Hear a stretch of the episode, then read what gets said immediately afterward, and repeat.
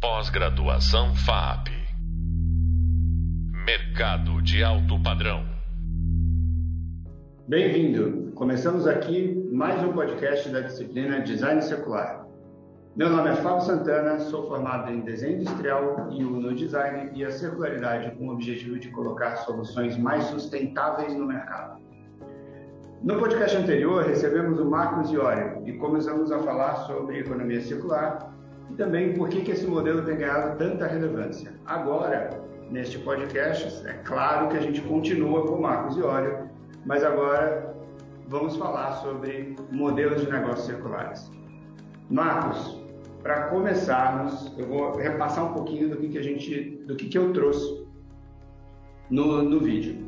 Então, falei um pouco sobre extensão da vida útil do produto, trouxe um case ali da IKEA, falar sobre insumos circulares, então desde renováveis a reciclados, recuperação é, de recursos, então trazendo a logística reversa e, e recuperação desses recursos é, para o protagonismo também da, da cadeia, algo que era marginalizado ali, então trazendo isso, isso gerando novos modelos e novas atuações, novas empresas, por exemplo.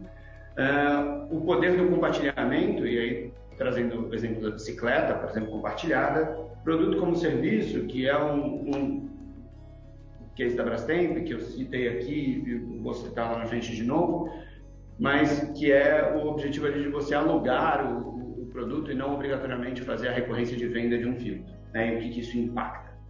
E, por último, a virtualização, trazendo o exemplo dos streamings, sei lá, Netflix, por exemplo, como um exemplo onde você não tem mais a produção de fitas, DVDs etc., mas você tem ainda acesso ao produto que você quer. Porque, no final das contas, acho que é isso, né? E, e talvez esse seja um bom começo para o nosso podcast, né? Enquanto é, na economia linear é ter, ter, ter, eu acho que aqui a gente está falando muito mais de eu quero ter acesso, né? Bom, bem-vindo é, a gente não precisa ter uh, alguma coisa o resto da vida, né? É, a gente tem que ter aquele, aquele, aquele prazer de usar as coisas, né? Acho que você usou o exemplo do Netflix. É isso, eu não preciso ter um, um videocassete, ter um, né, um equipamento com metais raros, plásticos, né?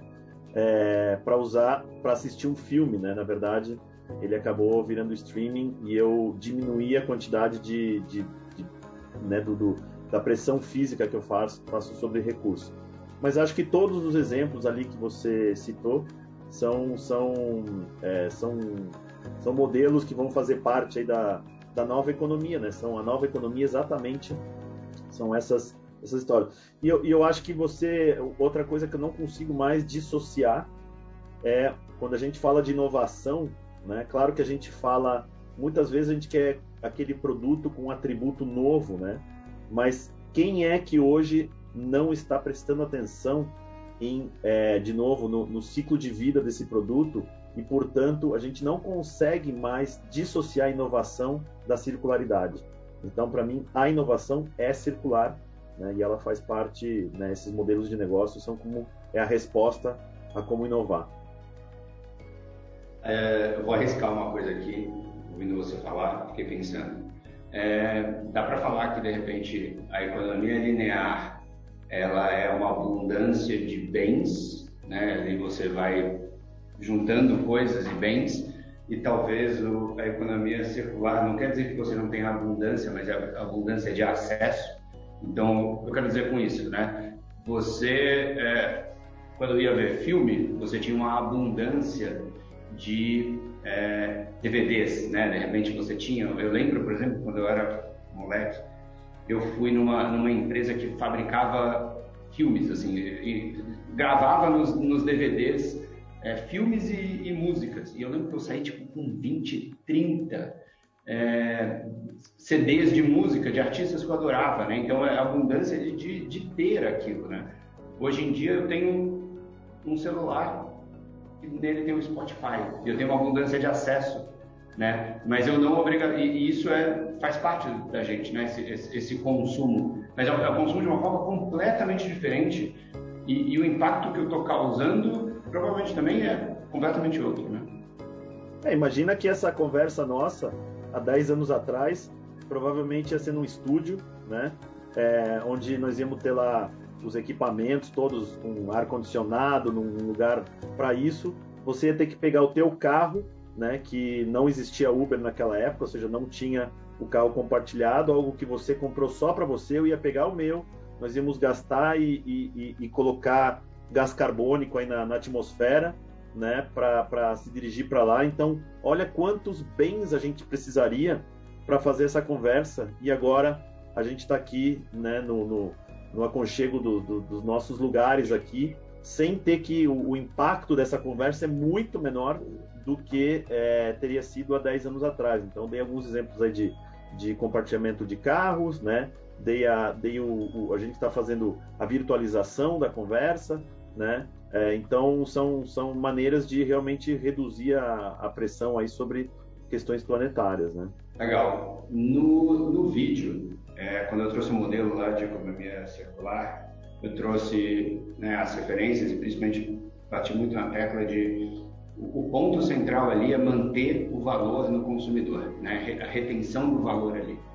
E que a economia circular privilegia isso, né? quanto mais perto do consumidor. Então, é reuso, reuso, e aí depois você vai pensar para uma manutenção, de novo para voltar ao consumidor, né? sem você zerar o valor do, produto né? ou da solução que você está na mão. E você sempre tentando manter o, o valor maior possível e que no, na última escala ali, quando a gente fala assim, o final, né, a, a borda da, da economia circular é a reciclagem. Então, você não vai pensar num produto, idealmente, para você, eu vou fazer para uso e depois vou para reciclagem. Você vai tentar ver se aquele teu produto tem potencial para os outros elos ainda de retenção de valor, para depois, por último, ainda garantir uma reciclagem. É, ok, a gente tem isso em pauta. Ao mesmo tempo, no último, né, no, no podcast anterior, a gente falou sobre modelos de circularidade, linearidade, eu falei, eu fui com ele meio, meio pragmático, não sei se de novo essa é a palavra, mas é, falando, ah, eu estou fazendo isso porque as empresas têm, né, estão presas no mesmo modelo, elas estão preocupadas, etc.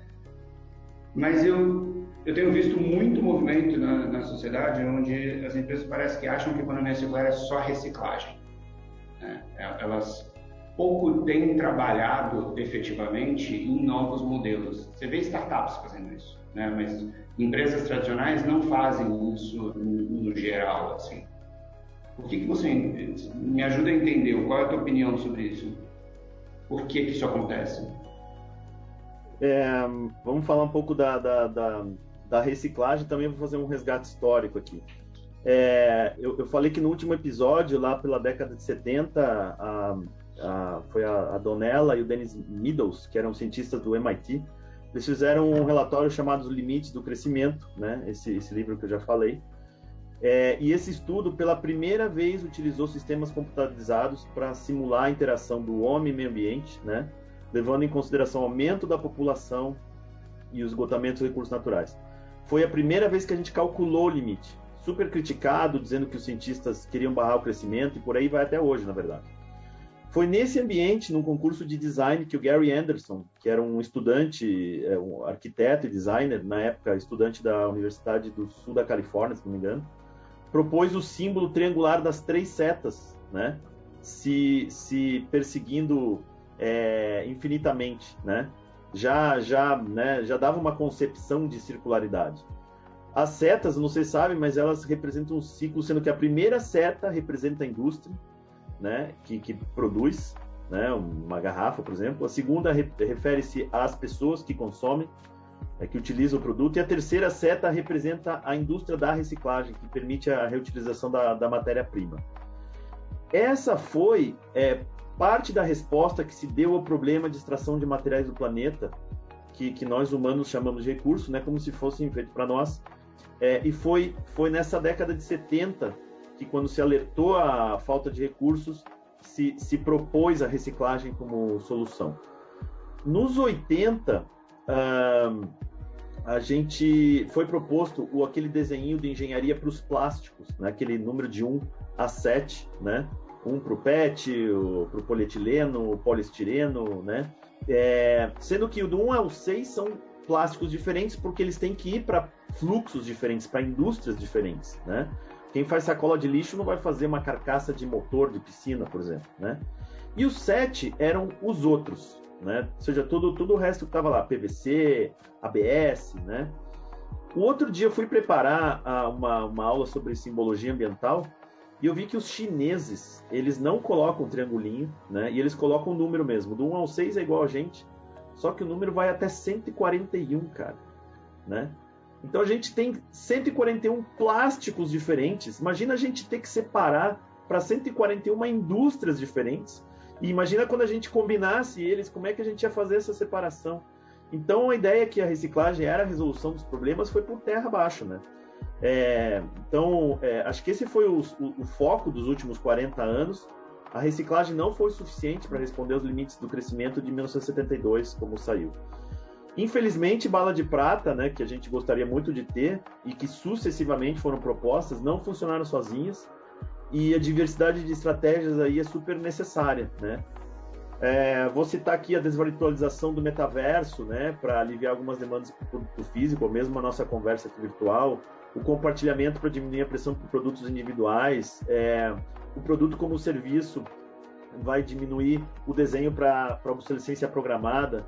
Então, todos juntos vão ser uma, uma oportunidade para traçar caminhos diferentes para um, um modelo que não nos suporta mais, né? Então, acho que acho que é por aí um pouco da, da linha de raciocínio. Legal. E aí eu vou, vou explorar um pouco modelos de negócio. Então, já que a gente começou com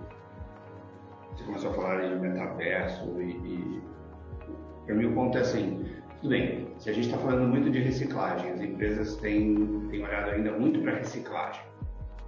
Elas não não estão endereçando com a velocidade que talvez a gente gostasse, gostaria, que é de olhar mais para o core da economia circular, né? do reuso, remanufatura, etc. Mas, na tua opinião, e aí eu vou juntar duas perguntas que eu tenho aqui em uma só. A primeira é, quais que você acha são os maiores desafios para implementar os novos modelos de negócio circularidade no Brasil, especificamente? Porque se conhece muito desse ambiente e, e para mim também, assim, acabando algum desafio, né? Os desafios saindo. Qual qual modelo de negócio ali, se você fosse chutar, qual que você acha que tem um grande potencial no Brasil de acontecer, assim, que, que vai ganhar muita relevância nos próximos anos? Bom, eu vou começar então por essa dos desafios, né, que você colocou. Tem um cara que eu, eu gosto muito, acho que eu comentei contigo lá na, no fórum de economia circular, é, é o Buckminster Fuller, né? É um americano, o cara foi um dos gênios do século XX, era designer, mais o designer, né? arquiteto, inventor. E ele pregou esse mantra aí lá pelos 60, é, que é usado nos ecossistemas de inovação até hoje. Ele falou o seguinte, que você não muda as coisas lutando contra a realidade atual. Para você mudar algo, você precisa construir um modelo novo que vai tornar o modelo atual obsoleto. Né? Então você precisa chegar com alguma coisa que substitua. Isso é inovação na, na veia, né? É, eu acho que assim algumas é, coisas que atravancam essa agenda, né? Por exemplo, o Brasil, infelizmente, tem um sistema tributário tão complexo que às vezes a gente dedica 10 vezes mais horas para calcular tributos do que para inovar em marketing ou em P&D dentro das empresas, né?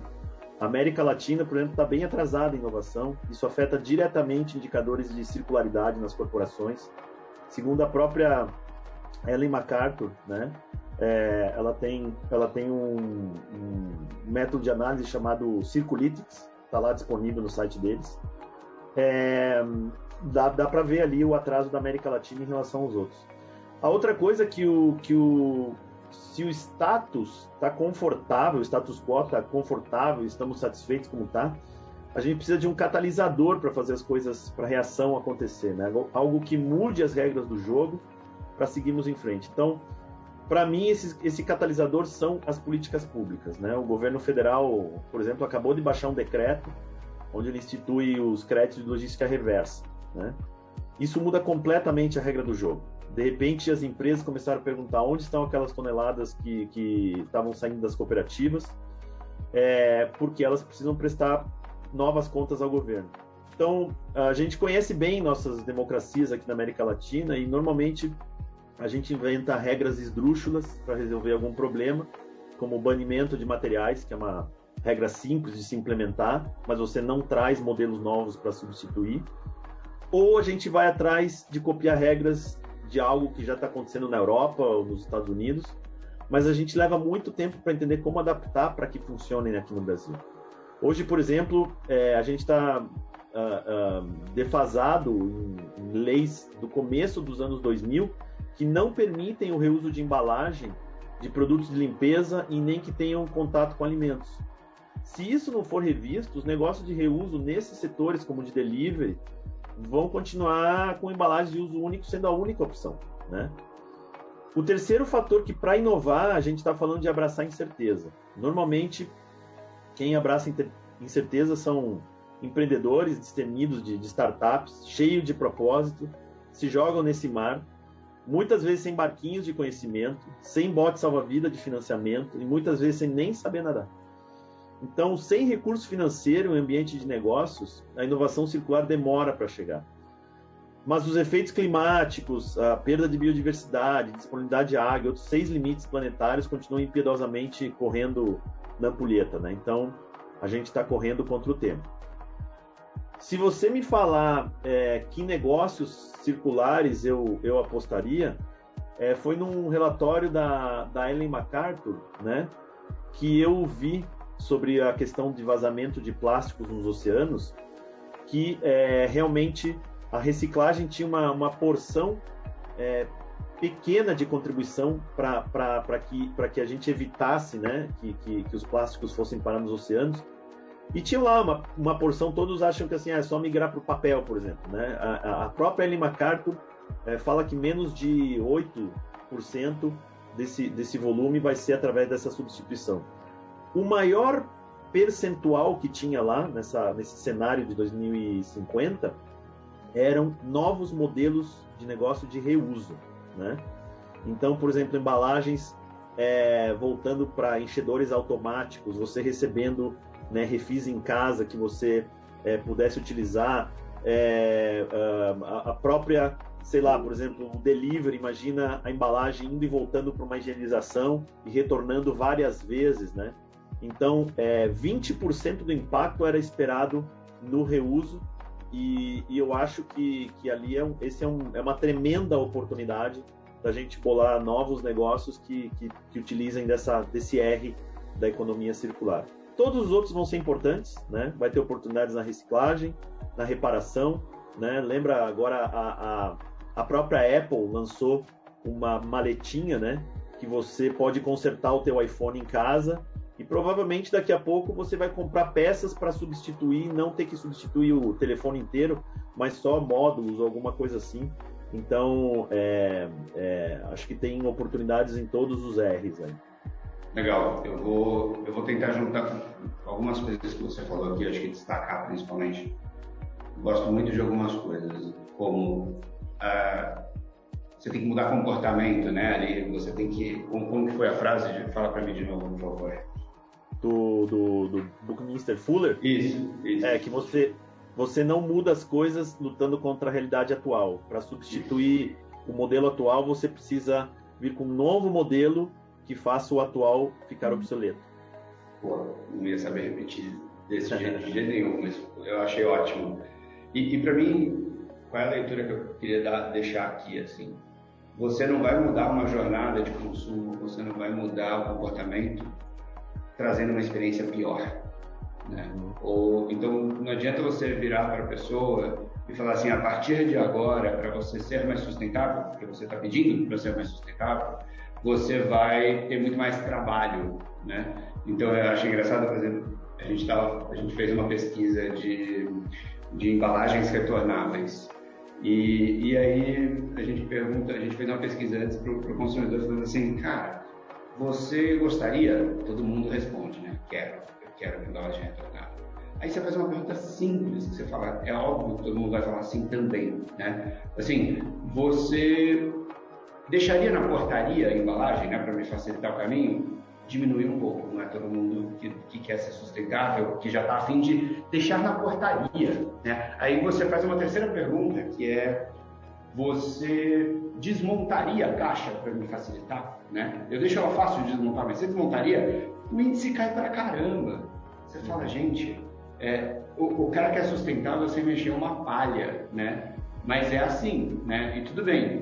Então, o nosso papel, quando a gente vai pensar nesses novos modelos, é como que então eu trago a experiência, né? Porque o unboxing quando você recebe já é importante, mas como que você tem também essa nova experiência? Como que você faz a, a, o retorno da embalagem também uma experiência e não uma tarefa, né? Então, é, eu acho que esses desafios acabam entrando nesse ambiente de circularidade e que era do tipo experiência de descarte, isso não existe, né? Porque é descarte, né? É, é, era marginalizado mesmo, era, era insignificante. A venda já aconteceu, eu já monetizei, né? Então não preciso fazer mais nada. Acho que esse é um ponto bem legal. É, uma coisa que me preocupa muito que eu tenho visto e acho que ah, deixa eu só então, deixa eu enganchar no que ah, você falou. Eu acho que tem essa você tá, acabou de falar uma coisa super importante que você acabou de falar é que além do produto tem o design do serviço da, do retorno, né? E o design do serviço, você está falando de user experience, né? Uhum. É, de user interface, né? Você leva os mesmos preceitos do design para esse descarte. Você não pode pensar maravilhosamente o teu produto e depois, ah, deixa que o cara se vire, né? De, de algum jeito, né?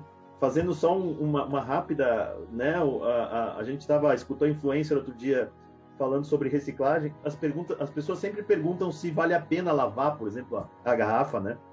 Eu falo, claro que vale a pena, né? Uma garrafa PET levou 40 litros de água, você vai arriscar jogar fora esses 40 litros porque você não quer usar 100 ml, mas ah, o que, que ela deu de dica?